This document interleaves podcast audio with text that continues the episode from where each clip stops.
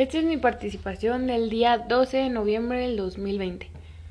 Lo que hicimos el día de hoy fue, bueno, em, expusieron los últimos dos equipos y fue el primero fue por este Aranza y y Valeria, sí, y expusieron sobre la negación del antecedente y yo anoté que en la lógica la negación del antecedente hace una falacia formal, se hacen en los argumentos y lo que quiere dar a entender es que esos argumentos no son válidos y solamente la, solamente pueden ser válidos cuando utiliza, cuando las premisas son verdaderas y coherentes. Y la segunda exposición fue de argumentación como práctica crítica y autocrítica, que fue por mi compañera Perla y Valeria, también, Castro creo.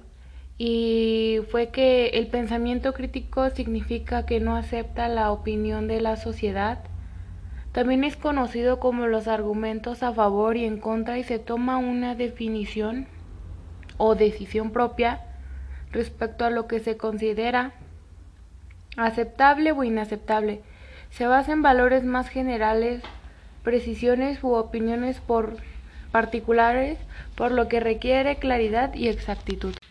Eh, la autocrítica también está dividida en la negativa, o sea, la autocrítica negativa y la autocrítica positiva.